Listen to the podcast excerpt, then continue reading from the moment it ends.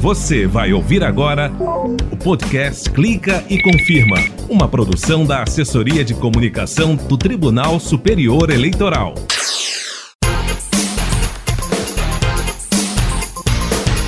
Fala galera, tô aqui de novo. Eu sou o Fábio Ruas e esse é o sexto episódio dessa temporada do Clica e Confirma, o podcast da Justiça Eleitoral Brasileira. Toda semana um novo episódio para você. Ah, vamos nessa! Clica e confirma. Clica e confirma. Clica e confirma. Presidente do TSE participa das eleições da Rússia como observador convidado e, em live da Associação Brasileira de Imprensa, defende a democracia e a segurança do sistema eletrônico de votação. Saiba como o teste público de segurança, o TPS, vem contribuindo ao longo dos anos para o aprimoramento do sistema. Vamos conhecer o achado da segunda edição do TPS, que foi realizada em 2012 do TPS em 2012, um grupo de, investigadores conseguiu fazer um ataque muito importante e, com isso, trazer uma contribuição significativa para o software da urna. E não se esqueça, as pré-inscrições vão até o dia 29 de setembro. Corre lá! No fato ou boato desta semana, o repórter Henrique Amaral vai mostrar pra gente que é mentira a afirmação de que a urna eletrônica do TSE é desatualizada e vulnerável. Dando a entender que a urna era desatualizada e frágil. Tem alguns problemas graves com essa notícia aí. E aí é fake news. E tem muito mais a partir de agora aqui no Clique Confirma. Clica e confirma. O presidente do Tribunal Superior Eleitoral, ministro Luiz Roberto Barroso, foi a Moscou, na Rússia, convidado para atuar como observador das eleições parlamentares e regionais que ocorreram de 17 a 19 de setembro. Além de acompanhar de perto o andamento dos trabalhos eleitorais, o ministro Barroso ainda participou de um encontro com a presidente da Comissão Central Eleitoral Russa, Ela Panfilova. Eles debateram a revitalização do memorando de entendimento firmado em 2011 por Brasil e Rússia. O documento prevê intercâmbio de conhecimento e experiência com ênfase na urna eletrônica e na biometria. Clica e confirma. E o ministro Luiz Roberto Barroso participou de uma live da Associação Brasileira de Imprensa, ABI.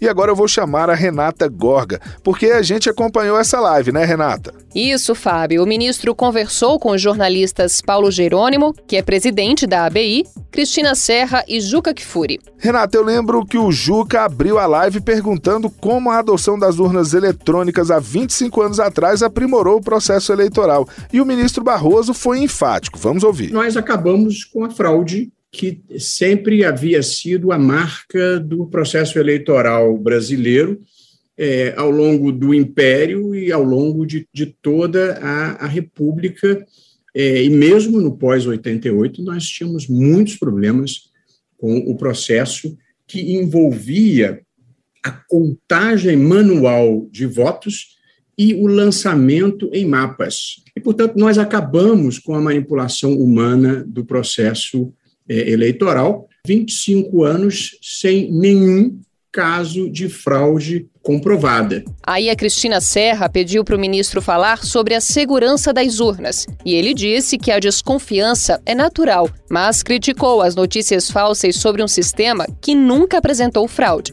De modo que é uma balela essa história de que a urna não é auditável e de que seis pessoas numa sala fechada no TSE é que fazem a apuração a apuração é feita nas 500 mil sessões, 400 e tantas mil sessões eleitorais, quando imprime o boletim. Ali acabou a eleição. A totalização é feita no TSE, mas todo mundo pode conferir. Nunca deu é, diferença.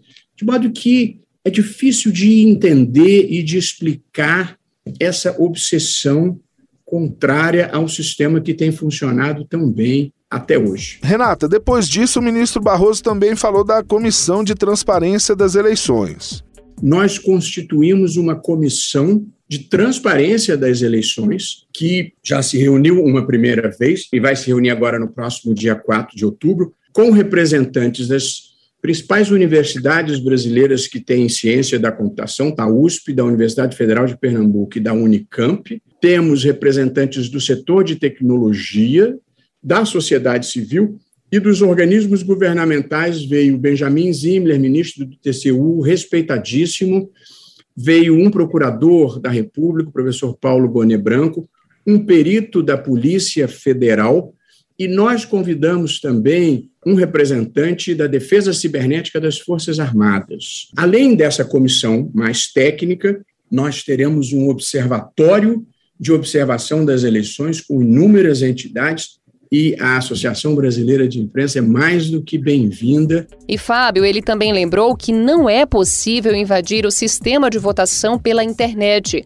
mesmo se o hacker conseguir derrubar o sistema do TSE. As urnas eletrônicas brasileiras jamais entram em rede. Portanto, você pode derrubar o sistema do TSE, que a urna é inacessível remotamente, não tem como hackeá-la. E ela, lembrem bem, imprime o resultado é, e esse resultado ele é imprimido em cinco vias, de modo que às cinco horas da tarde todo mundo já sabe o resultado das eleições. Ele é dado aos fiscais do partido e a fixados. Nós estamos cuidando de reforçar a cibersegurança, mas mesmo que derrube o sistema, não tem como fraudar a eleição. O presidente do TSE ainda falou da importância da autorregulação das plataformas de redes sociais. Isso, ele até falou que não deve ser permitida a manutenção desses perfis falsos e informações que claramente são inverídicas e que prejudicam a democracia e influenciam negativamente as pessoas na tomada de decisões. Valeu, Renatinha. Muito obrigado. Até a próxima. Valeu, Fábio. Fui. Clica e confirma. Clica e confirma. Clica e confirma.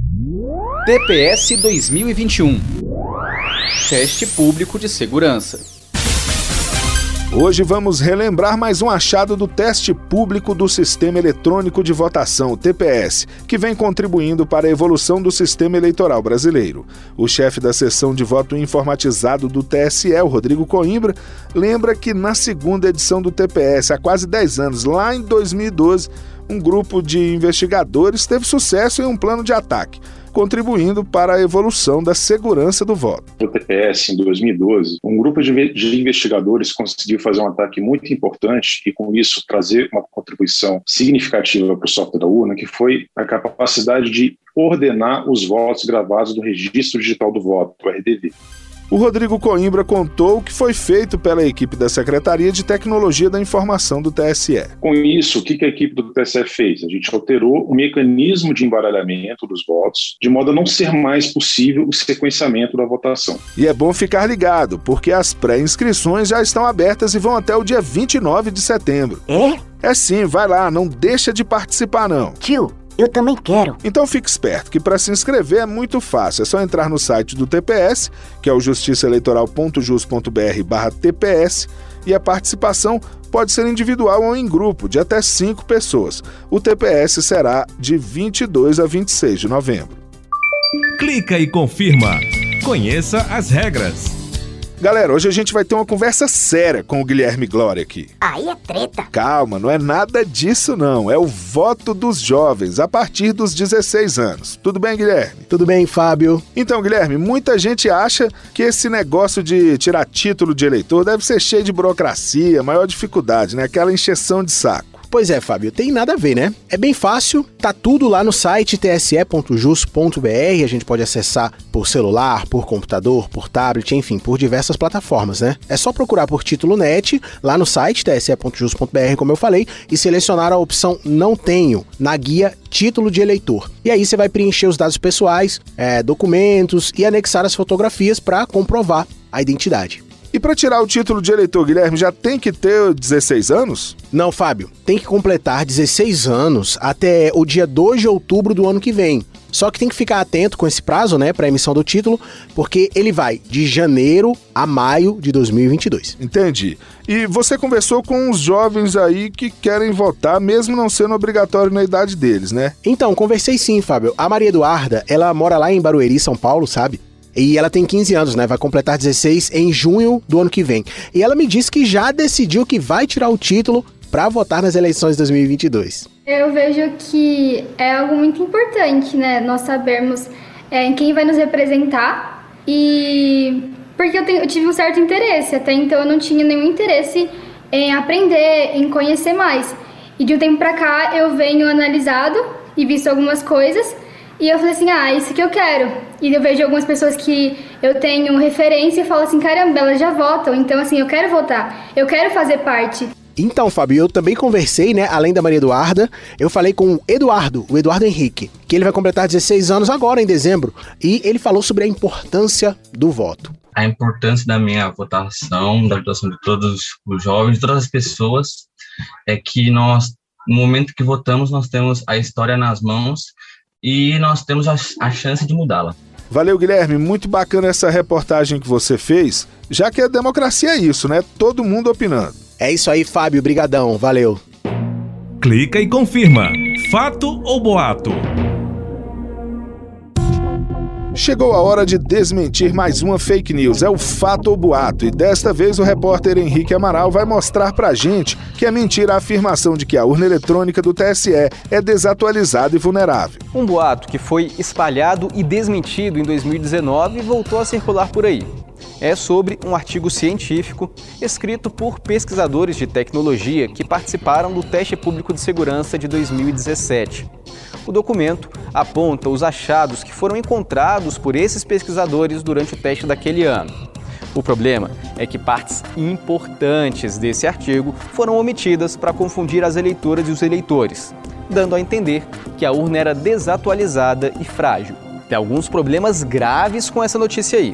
Primeiro, o TPS ocorre na fase de desenvolvimento dos sistemas eleitorais, ou seja, o objetivo é justamente encontrar possíveis vulnerabilidades. No teste público de segurança, o TSE facilita o acesso à urna por vários dias, num ambiente aberto e inclusive com acesso ao código-fonte utilizado no sistema. Tudo para que, caso haja alguma vulnerabilidade, ela seja encontrada e corrigida antes das eleições. E foi isso que aconteceu. Todas as vulnerabilidades encontradas foram resolvidas pelo TSE muito antes das eleições. Os próprios autores do artigo afirmam que as fragilidades que eles encontraram foram corrigidas. Em maio de 2018, as equipes foram convidadas a voltar ao TSE para verificar se os problemas haviam sido solucionados, no chamado teste de confirmação. E o que foi constatado é que as fragilidades encontradas foram resolvidas. E outra coisa, no TPS de 2017, duas equipes de especialistas encontraram pontos para o aprimoramento da segurança do sistema eleitoral. Uma dessas equipes, inclusive, registrou esses apontamentos em uma publicação científica, que foi resultado dessa cooperação. registramos aqui todo o nosso agradecimento aos especialistas em segurança da informação que buscam aprimorar o processo eleitoral a cada edição do teste público de segurança. Ou seja, o teste público de segurança foi considerado um sucesso e não há uma prova de que o sistema eleitoral brasileiro é fraudado. É sempre importante lembrar que a urna eletrônica e o sistema de votação são atualizados e melhorados a cada eleição.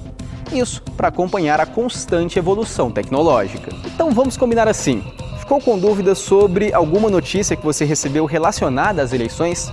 É só checar no site do TSE ou na página Fato ou Boato.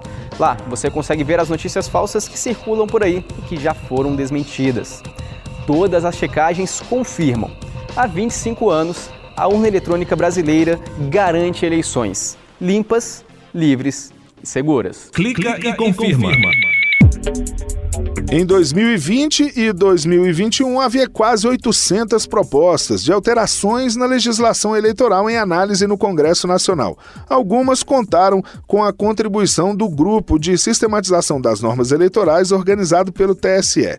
O repórter Henrique Amaral preparou uma reportagem bacana sobre esse tema. Tudo bem, Henrique? Tudo bem, Fábio. Fiz sim. Esse grupo foi criado em 2019 com o ministro Edson Fachin, vice-presidente do TSE, como coordenador geral do projeto. Juristas, comunidade acadêmica e outros interessados analisaram toda a legislação relacionada às eleições. Algumas contribuições foram enviadas para os debates no Congresso Nacional. Eu conversei com o professor Luiz Carlos dos Santos, que é integrante do grupo de trabalho para a sistematização das normas eleitorais. Vamos ouvir o que ele me disse. O grupo identificou lacunas na proteção penal de bens jurídicos relevantes para as eleições.